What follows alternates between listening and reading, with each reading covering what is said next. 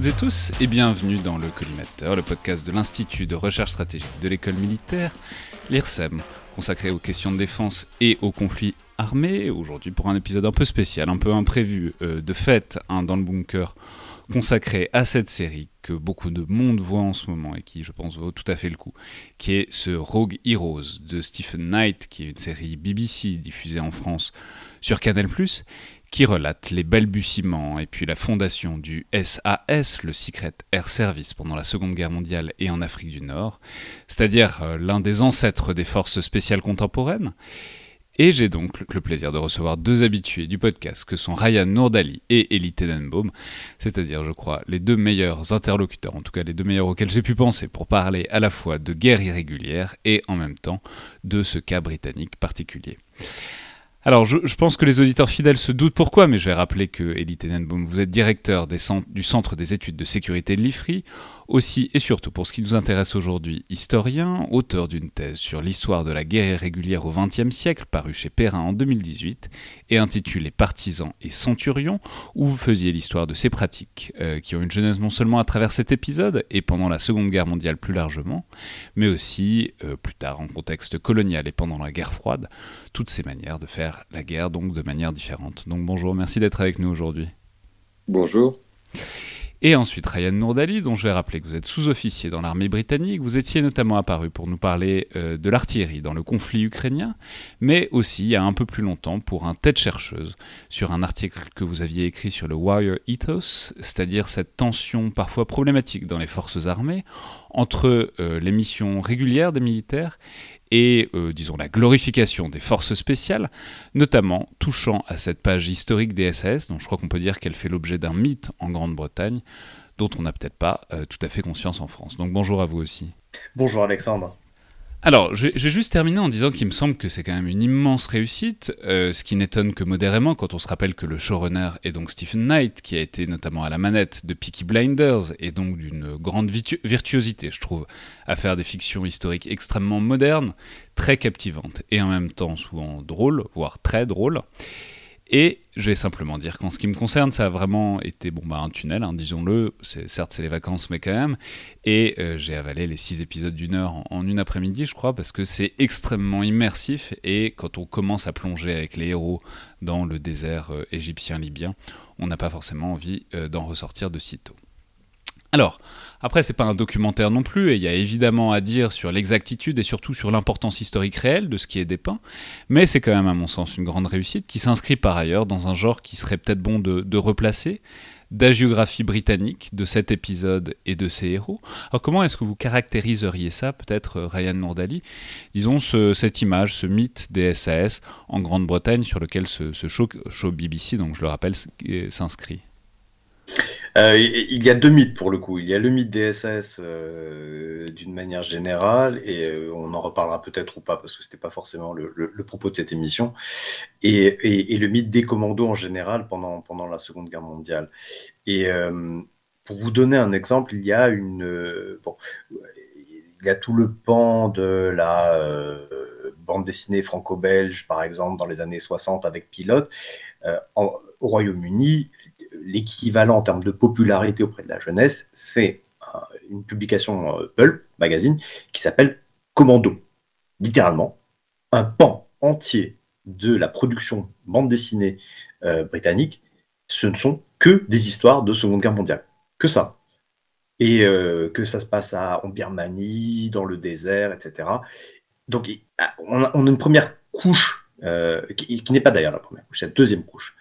La première couche, euh, ce sont les biographies et autobiographies de, euh, des acteurs principaux de, euh, de ces événements et de ces organisations.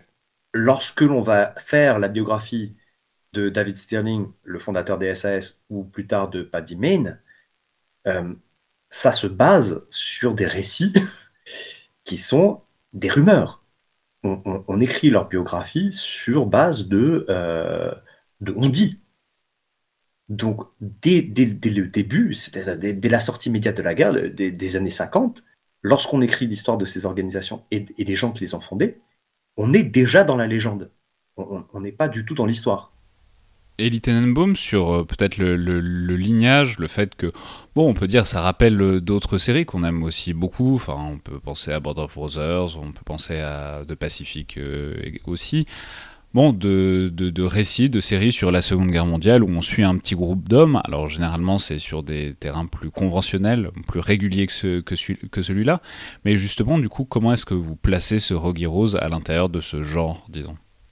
Oui, bah pour aller dans le, dans le sens de, de, Ryan, je pense que la grande différence avec les séries euh, que, que vous venez d'évoquer, comme, euh, comme Ben of Brothers ou The Pacific, c'est justement qu'il s'agit, où on pense par exemple à Generation Kill sur, euh, sur l'Irak plus, plus récemment, euh, c'est que euh, ici, on a vraiment une série de commandos sur des forces spéciales. Et donc avec des individualités euh, et, un lien euh, avec le théâtre au niveau euh, opératif et stratégique beaucoup plus fort que, que, dans des théâtres conventionnels, on va dire, dans des unités, dans des unités conventionnelles. Et effectivement, les individualités qui ressortent sont des individualités historiques au contraire euh, voilà, des, films de guerre qui suivent une unité euh, tactique, euh, on va dire, plutôt anonyme dans la grande histoire.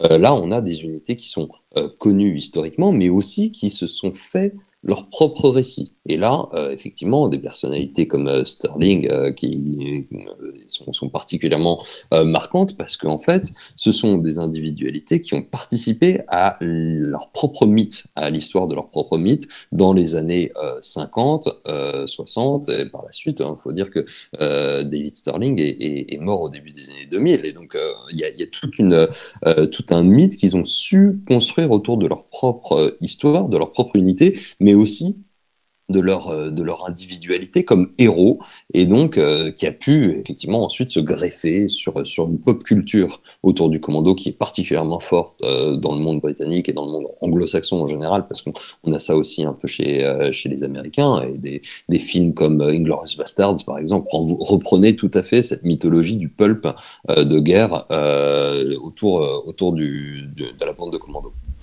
Alors entrons peut-être dans le sujet et dans la question de la véracité, de l'exactitude et peut-être de la glorification euh, parfois excessive de tout ça.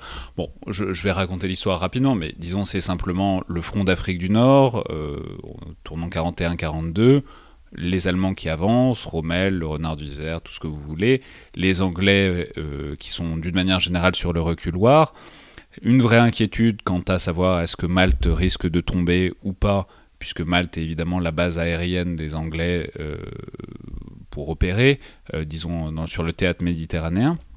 Et donc cette idée par quelques euh, outsiders, appelons ça comme ça, que sont notamment David Sterling, Paddy Mayne et le troisième qui est Jock Lewis, de créer, qui, sont un peu des gens qui n'ont pas l'air très très bien dans la discipline militaire et en tout cas dans les manières de faire de l'armée britannique à ce moment-là, d'opérer différemment avec l'idée d'avoir une base dans le désert et de fragiliser, d'attaquer en permanence les arrières et notamment les bases aériennes euh, allemandes en Afrique du Nord et notamment en Cyrénaïque, en Libye, allemande et italienne évidemment. Alors simplement, qu'est-ce qu'on peut dire?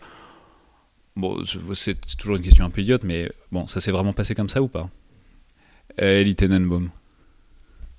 je pense que le, point central euh, est, juste, qui est que vous suivez en fait euh, un certain nombre euh, d'individus qui sont un petit peu hétérodoxes au regard de, l'establishment militaire, de, l'habitus militaire, même si ils, sont issus tous les trois, Sterling, euh, Louis et même euh, Paddy Main, contrairement à ce que la série en fait, en fait d'un certain, euh, d'un certain establishment de classe sociale dirigeante britannique, mais effectivement. Ça, on peut dire, c'est très marrant. C'est très marrant parce qu'il y a plein d'articles scandalisés qui sont sortis britanniques disant pas du tout, Paddy Main n'était pas du tout vulgaire et alcoolique, alors que c'est essentiellement ce qui, en tout cas, moi, me le rend très sympathique dans la série.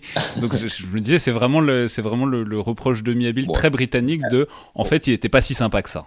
Alors, il y a un reproche en filigrane en fait. Ce qu'on reproche, plutôt ce que les, gardiens du temps reprochent au Padimène de la série, c'est d'être présenté comme un homosexuel surtout.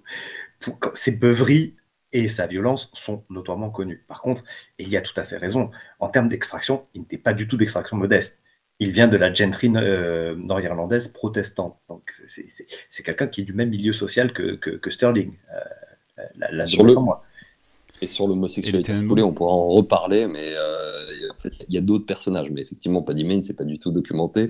Mais il y a d'autres personnages comme Mike Calvert, Mike Calvert euh, à, qui ça a coûté euh, cher par la suite dans sa carrière. Mais si on revient sur la, sur la trajectoire histoire militaire, on va dire. Donc ces individus sont déjà des commandos. C'est-à-dire qu'ils ont déjà été sélectionnés et formés. Il y a des références à ça, euh, notamment en, Écosse euh, pendant l'année 1940, à un type de guerre qui est radicalement différent de la guerre conventionnelle.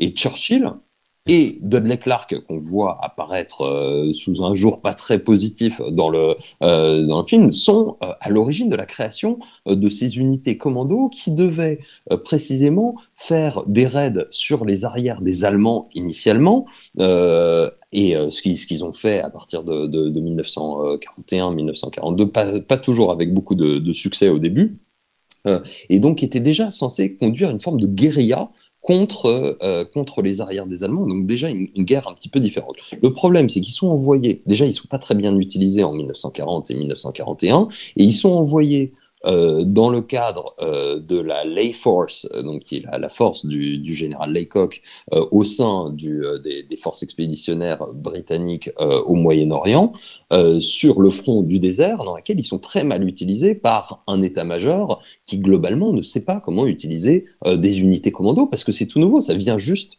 d'être créé. Et donc là où ils ont quelque chose d'assez juste dans la série, c'est la frustration ressentie par Sterling, Louis et un certain nombre d'autres, euh, voilà, d'être euh, des individus qui pensent un petit peu différemment, qui ont une formation déjà assez particulière avec du commando, de combat au corps à corps, etc., euh, qui ne qui n'est pas employé par l'état-major pour ce qui devrait être, c'est-à-dire qu'ils sont utilisés soit comme réserve stratégique, ce qui ne sont pas, soit comme des forces d'assaut conventionnelles, ce qui ne sont pas vraiment non plus, et donc, l'idée euh, poussée par ces trois individus, c'est quand même de renouer avec l'identité, l'ADN commando, en refaisant une nouvelle unité qui va s'appeler les SAS.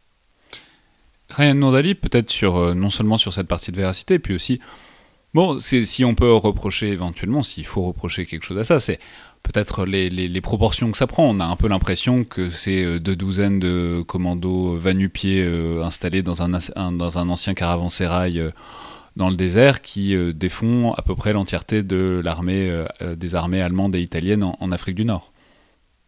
Alors, ce n'est pas ce qu'ils font en fait. Ce qu'ils font, c'est qu'ils s'attaquent en fait à la logistique dans la profondeur. Donc, ils s'attaquent aux lignes de communication, aux dépôts, etc. c'est ce qui est vrai, véritablement ce pourquoi ils ont été créés.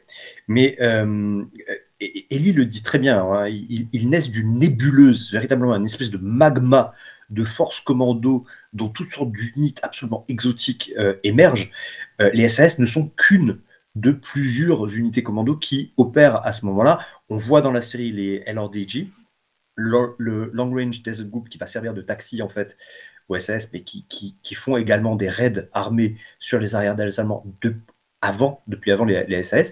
Il y a également euh, Popski's Private Army, ça ne s'invente pas comme nom, euh, qui est dirigé par un, officier belge euh, qui est, un, qui est d'origine russe, Vladimir Penyakov. Donc il y, a, toute une galaxie. Maintenant, est-ce qu'il commence effectivement à, à, à trois pelés et quatre tondus à faire de l'artisanat? Complètement. et, ce ne sont pas les seuls. Effectivement, ce côté un peu brouillon, euh, qu'on décide de, décrire un peu euh, à la façon d'une origin story, euh, comme on en fait pour les super-héros, il, y a des, des, parts de vrai. mais c'est ce qui fait le charme de cette série, c'est-à-dire qu'en fait, dans, dans, tout ce qu'elle raconte, il y a des éléments de vérité. Et, mais c'est une couche de légende de plus par rapport aux légendes qui ont déjà été écrites sur le sujet. Donc ce n'est qu'une version de la légende de plus, mais euh, le fond, le fond est, encore là. Moi, ça me fait beaucoup penser à la série Viking, pour le coup. Euh, la série Viking, condensée par exemple dans le règne de Ragnar Lothbrok, 120-150 ans d'histoire, et tout ce qui se passe dans Viking s'est effectivement passé, mais pas de la façon dont c'est décrit dans la série. C'est juste ça. Donc, euh, moi, Rocky Rose me fait pas un peu penser à ça. Avec, on espère, un, souci des, décors et des costumes un peu plus grand que, que dans Viking. Elite Tenenbaum oui, je pense que là, on, touche un petit peu sur la question du genre dans laquelle la, série se, se, place. Et pour moi, elle est vraiment dans la lignée euh, non seulement des comédies d'action euh, qu'on connaît euh, dans, le cinéma britannique, dans le cinéma américain aussi, mais surtout de ce que j'appellerais les tragicomédies de guerre dans un contexte historique. Là, on pense à des films comme Charlie Wilson's War, War Dogs, Les Rois du désert, et puis avant ça, des films comme Good Morning Vietnam ou MASH, par exemple, qui ont quand même marqué beaucoup la, la, la, la culture cinématographique du, du, film de guerre. et là, on a une espèce de ton insolent, euh, un humour noir, humour de, de sale gosse euh, qui se prête assez bien à, l'image qu'on a des forces spéciales de ces, de, ces, de, ces individualités, encore une fois, qui, sont, euh, qui ont été mythifiées, qui ont été sur, euh, surinterprétées, et, qui, et qui jouent, on, va dire, qui à la fois essayent de suivre quand même globalement la, vérité historique, et ils le disent dans un, disclaimer, un avertissement au début de, de, la série en disant globalement c'est ce qui s'est passé, mais évidemment euh, il y a une vraie licence poétique sur le ton global euh, de, euh, de l'affaire, sur la mise en scène. On ne parle pas de la musique d'ACDC dès le début. Ah, on peut dire la, la, la, bande son, la bande son est, fantastique. Ça n'est quasiment que du rock euh, bien bien crasseux, mais qui est effectivement euh, totalement anachronique, mais en même temps très raccord avec le côté un peu punk, euh, en tout cas qui est décrit de ces, de ces, de ces personnages. Et, donc voilà, globalement, le, la trame narrative suit à peu près la trame historique. Il y a des vrais débats sur les personnages on pourrait parler bah, personnage par personnage les, les, problèmes. On a évoqué celui de Paddy Mayne, celui de Dudley Clark. Euh, le personnage féminin euh, de Eve Mansour, le coup, est complètement inventé.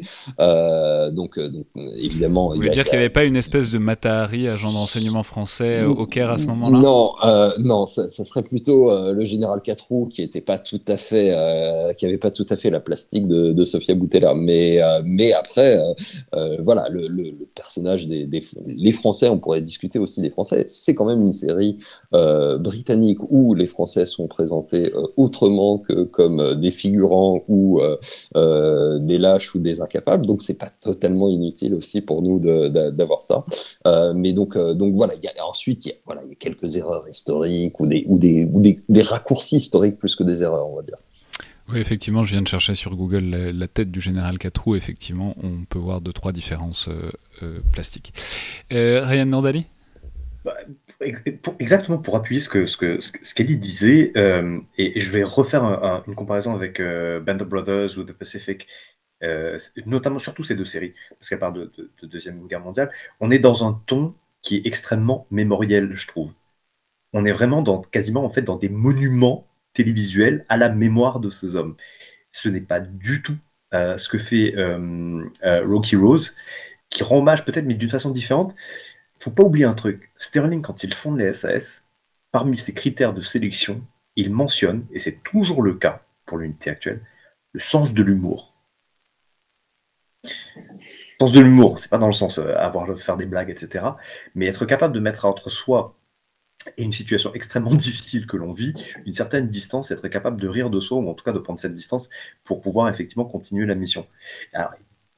C'est un ton qui se retrouve, dans la série, mais aussi je trouve que la série, elle est, euh, elle met aussi en scène, et surtout dans le personnage de Stirling, euh, il, a une distance par rapport à lui-même, c'est-à-dire qu'il sait qu'il est en train de raconter son histoire, il veut raconter son histoire. Il se voit en personnage d'épopée. Ça le travaille. Il veut être le héros de son histoire. Il veut écrire son histoire. Et il y a, un peu un fantôme qui hante toute, euh, toute, la, Seconde Guerre mondiale et tous les fondateurs de ces unités commando, surtout Wingate pour le coup, c'est le fantôme de Laurence d'Arabie.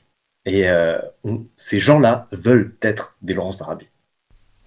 Et on peut effectivement peut-être euh, dire un mot des Français parce que c'est intéressant. C'est vraiment une série qui se divise en deux. Bon, pour nous, c'est vraiment très agréable, hein, on, va le dire. Mais c'est-à-dire d'avoir une série américaine qui ne parle pas que d'américains et d'anglais, qui aussi met en scène des personnages français, même si disons c'est sous un jour euh, inégal.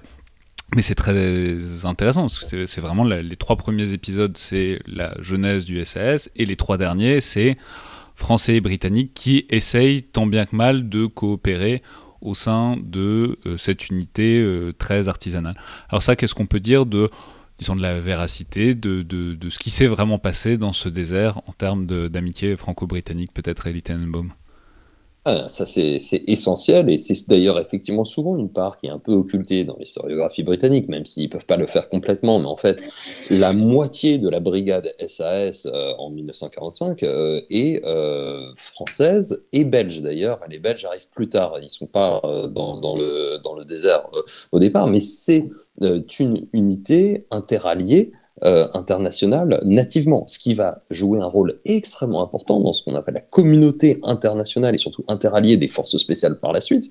C'est-à-dire que vous allez aujourd'hui au premier euh, RPIMA, au premier régiment de parachutistes d'infanterie de marine, leur devise, c'est euh, qui ose gagne. Euh, et euh, ils ont toute une culture régimentaire qui est héritée des SAS. et pour, pour, les Américains, c'est un petit peu différent parce que eux, leur, leur origine remonte plutôt à l'OSS et un lien fort avec, avec le Special Operations Executive britannique. Mais le, Royaume-Uni est véritablement le berceau de la naissance d'une communauté occidentale de forces spéciales. Vous allez le trouver aussi chez les Belges, chez les Néerlandais, même chez les Grecs, chez les Norvégiens.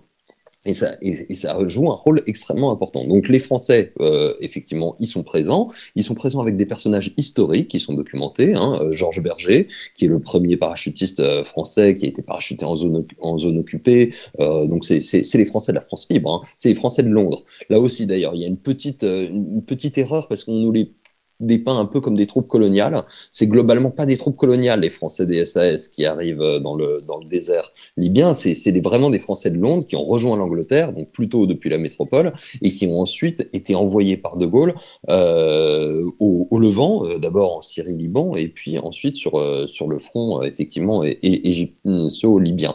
on a Augustin Jordan, qui est un personnage aussi documenté, historique, qui, voilà, qui a une, une longue carrière. Augustin Jordan, c'est c'est l'espèce de poète euh, qui, aime, qui, qui, se tourne autour avec, euh, avec Paddy Mayne. Oui, euh, alors là, là aussi, c'est une, une, petite erreur. C'est qu'en fait, le, il y avait bien un philosophe poète dans l'affaire, mais c'était André Zirneld, qui est bien décrit d'ailleurs dans, dans, dans la série. c'est lui qui est l'auteur de La prière du parachutiste, pour ceux qui, qui connaissent, et qui meurt justement en Libye en 1942. Mais, qui, mais en fait, c'était plutôt lui le poète. Alors, je ne sais pas pourquoi ils ont décidé de transférer sur Jordan le, le l'image de, philosophe poète, mais le, voilà, le diplômé de philosophie, c'était Zirneld euh, qui, est décédé alors que Jordan euh, a, fait, euh, une carrière. Berger, Jordan, comme Sterling d'ailleurs, sont faits prisonniers en 1943 et vont se retrouver ensemble d'ailleurs en Allemagne et tenter de s'évader. Donc un petit peu dans là aussi la grande évasion par exemple on n'a pas on n'a pas cité mais ça fait partie de ces films de guerre avec une, une tonalité des fois un petit peu avec de l'humour et de la comédie qui, qui inspire tout ça. Et pour, pour, pour revenir là-dessus, euh, la série travestit un petit peu justement la, réalité historique dans ce, dans ce domaine-là, puisque la, légende veut non pas que, euh, que ce soit les Français qui aient fait des pieds et des mains pour rejoindre les SAS, c'est Stirling qui va carrément chercher De Gaulle en lui demandant ses unités parachutistes, parce que contrairement aux Britanniques, qui n'en avaient pas, les Français avaient avant-guerre déjà expérimenté avec le parachutisme militaire. Ils avaient envoyé avec les Allemands des missions en URSS pour étudier le parachutisme militaire soviétique. Et donc ils avaient commencé, c'est l'armée de l'air qui avait commencé par fonder des, euh, compagnies de l'air. Euh, et, et, donc il y, a, ce cadre, il y a des cadres parachutistes euh, en France, et Sterling veut leur mettre la main dessus parce qu'ils sont déjà entraînés, ils sont entraînés euh, à, faire des sauts opérationnels, et il va chez De Gaulle, il toque chez De Gaulle, et il veut absolument avoir des unités parachutistes. De Gaulle le met dehors, et Sterling dit, dans la légende toujours, ah mais vous êtes, presque pire que les Anglais. Et De Gaulle qui répond, ah vous n'êtes pas anglais? Et Sterling qui dit, non, je suis écossais. Et là, De Gaulle lui dit, bah, vous allez avoir vos hommes. Légende, donc. Légende sur légende.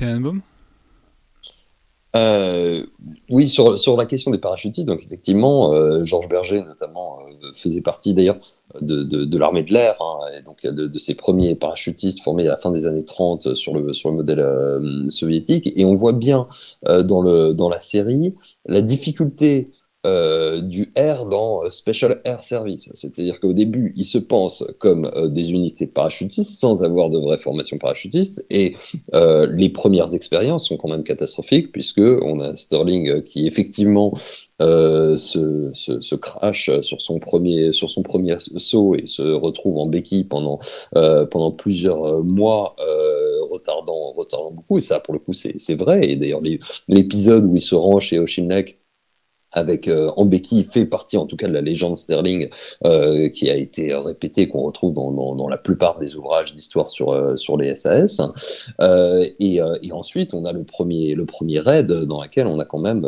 voilà des, des, taux de perte extrêmement élevés avec un, un, largage parachutiste par par mauvais temps. Et donc et donc finalement c'est une réflexion aussi sur les modes d'infiltration possibles des forces spéciales l'infiltration par par R étant relativement une nouveauté à l'époque et pas du tout le plus facile euh, à utiliser. Et finalement, c'est l'infiltration motorisée, euh, voilà, par elle motorisée depuis le désert, euh, grâce à l'expérience et l'expertise du, Long Range Desert Group, qui sont des explorateurs en fait au départ. C'est Ralph Bagnold qui, qui monte ça, et donc ce sont des, gens qui explorent le désert depuis les années 30 qui, qui montent cette unité. Là aussi, on retrouve le, lien avec Laurence d'Arabie. Euh, qui, euh, va être choisi. On, voit un moment euh, l'utilisation des sous-marins aussi comme mode d'infiltration. Il faut dire que les commandos au départ sont des unités de la marine et qui sont pensées avant tout comme des unités amphibies. donc la, spécificité des SAS, c'est de dire, bah, en fait, on va pas être uniquement employé par bateau, être infiltré par bateau, mais par d'autres moyens. D'abord aéroporté, finalement pas tant que ça au début, mais aussi par voie terrestre.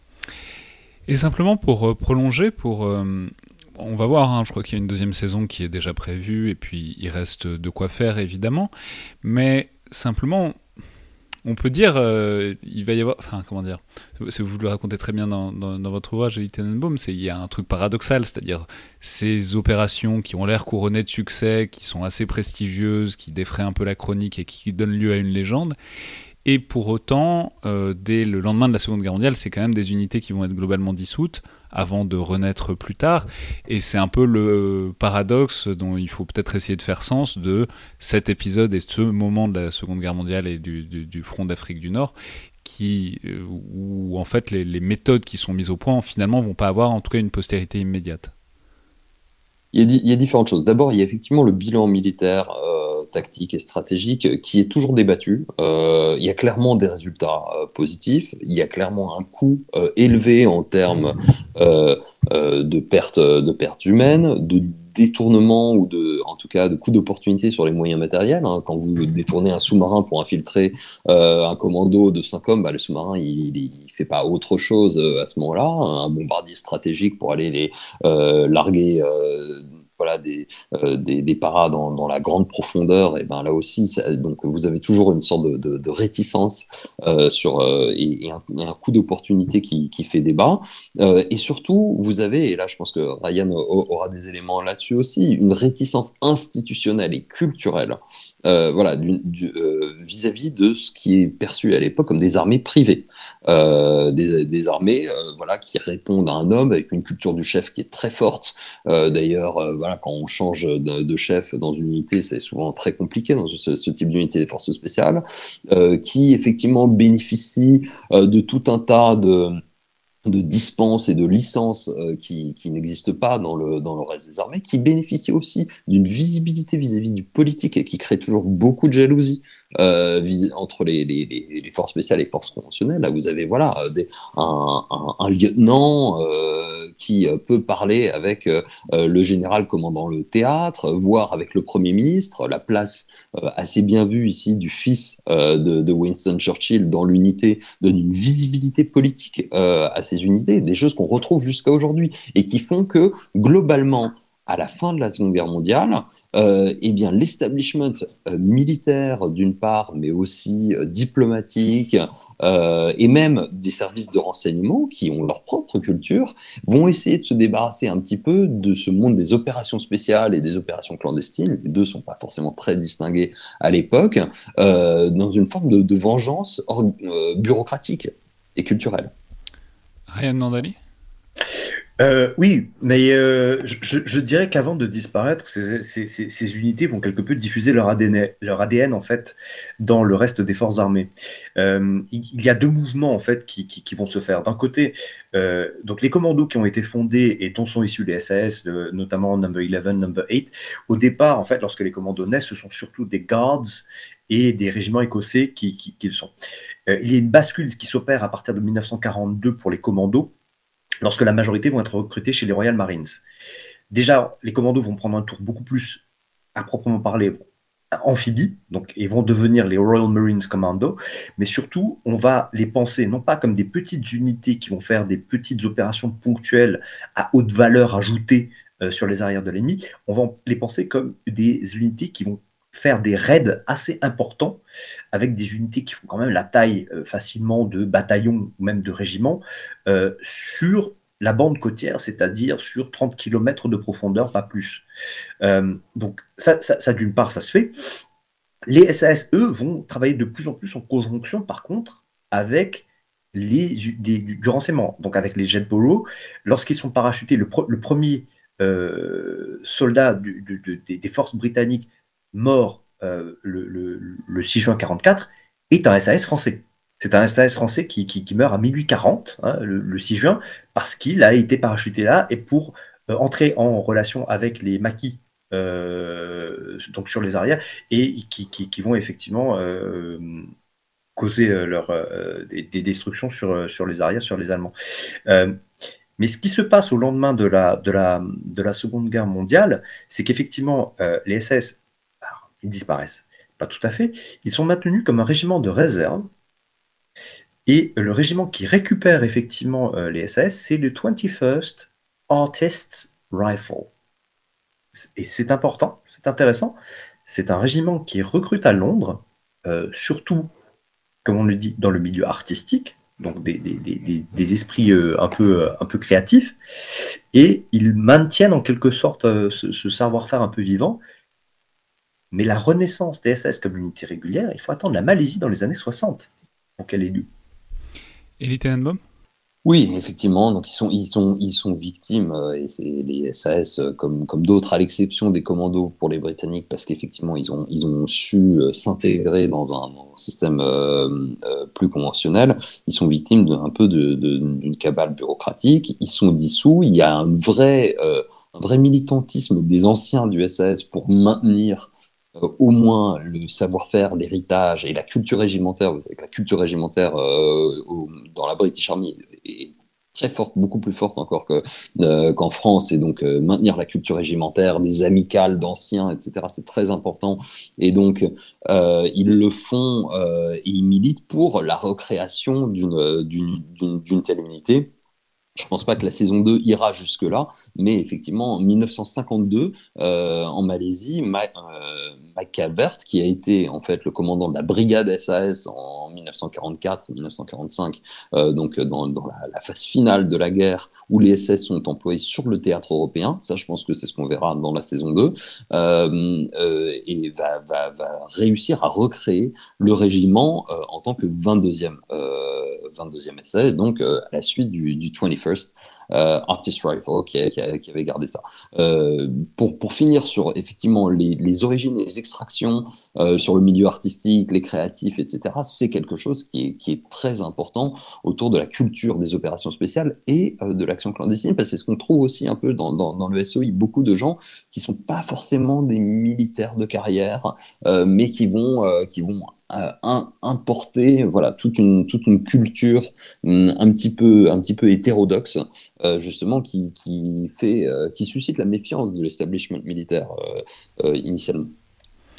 Et enfin, dernière chose, peut-être pour terminer, est-ce que vous auriez, des, pour prolonger tout ça, est-ce que vous auriez des, des recommandations? Je sais que Ryan nous en avait un, d'ouvrage pour, disons, approfondir un peu le, ce thème des SAS et des opérations dans le désert pendant la Seconde Guerre mondiale. Alors, euh, c'est pas forcément pour, pour approfondir, c'est plutôt euh, c'est de la fiction pure. Hein.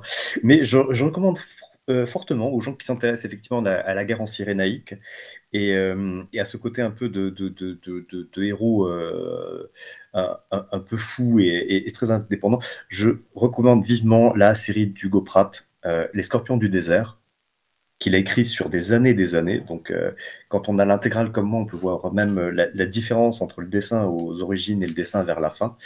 Et bah, voilà, c'est Hugo Pratt, c'est très beau, c'est poétique et, c'est magnifique. Et mot, est-ce que vous voulez répondre avec un autre conseil, une autre suggestion? Euh, alors oui, donc bah, pour moi malheureusement les, les, recommandations vont être un peu plus académiques, mais euh, je, je, me lance quand même. Euh, je, je, recommande le, le, et puis plutôt en anglais hein, parce que le, le, gros de l'historiographie est quand même anglophone forcément, mais euh, l'ouvrage de Tim Jones qui s'appelle SAS euh, Zero Hour. Euh, sur voilà l'origine euh, de la, création des SAS, qui permet vraiment de rentrer dans le détail de ces de ces cabales bureaucratiques et c'est pour créer l'unité, pour, euh, pour penser la philosophie euh, de l'unité, euh, à mon avis, est un, est un, est un ouvrage qui, qui fera date quand même en termes d'histoire. Il y a toute une historiographie gigantesque, des histoires officielles, des histoires euh, plus, euh, voilà, plus, plus easy reading, plus facile à lire, dont, dont le livre de McIntyre d'ailleurs dont, la, série est adaptée, hein, qui s'appelle SAS Rock Heroes. Euh, mais l'ouvrage de Tim Jones, pour moi, a, une place euh, particulière dans cette, euh, historiographie. Et, puis, et puis les articles de Simon Englim sur le Long Range Desert Group, hein, sur Horde Wingate et la notion de guérilla, de guerre de guérilla entre 1940 et 1944, un, article de l'excellente revue Small Wars and Insurgencies, euh, qui euh, permet aussi de bien comprendre le contexte euh, stratégique et intellectuel dans lequel les, les, SAS naissent dans, dans le désert d'Afrique du Nord en 1941. Voilà. Très bien, eh ben merci beaucoup à tous les deux. Donc on peut évidemment que recommander ce, euh, cet excellent Rogue Heroes euh, qui est visible sur Canal Plus en France et puis qui est donc une série BBC de Stephen Knight. Merci beaucoup à tous les deux. Merci. Merci Alexandre.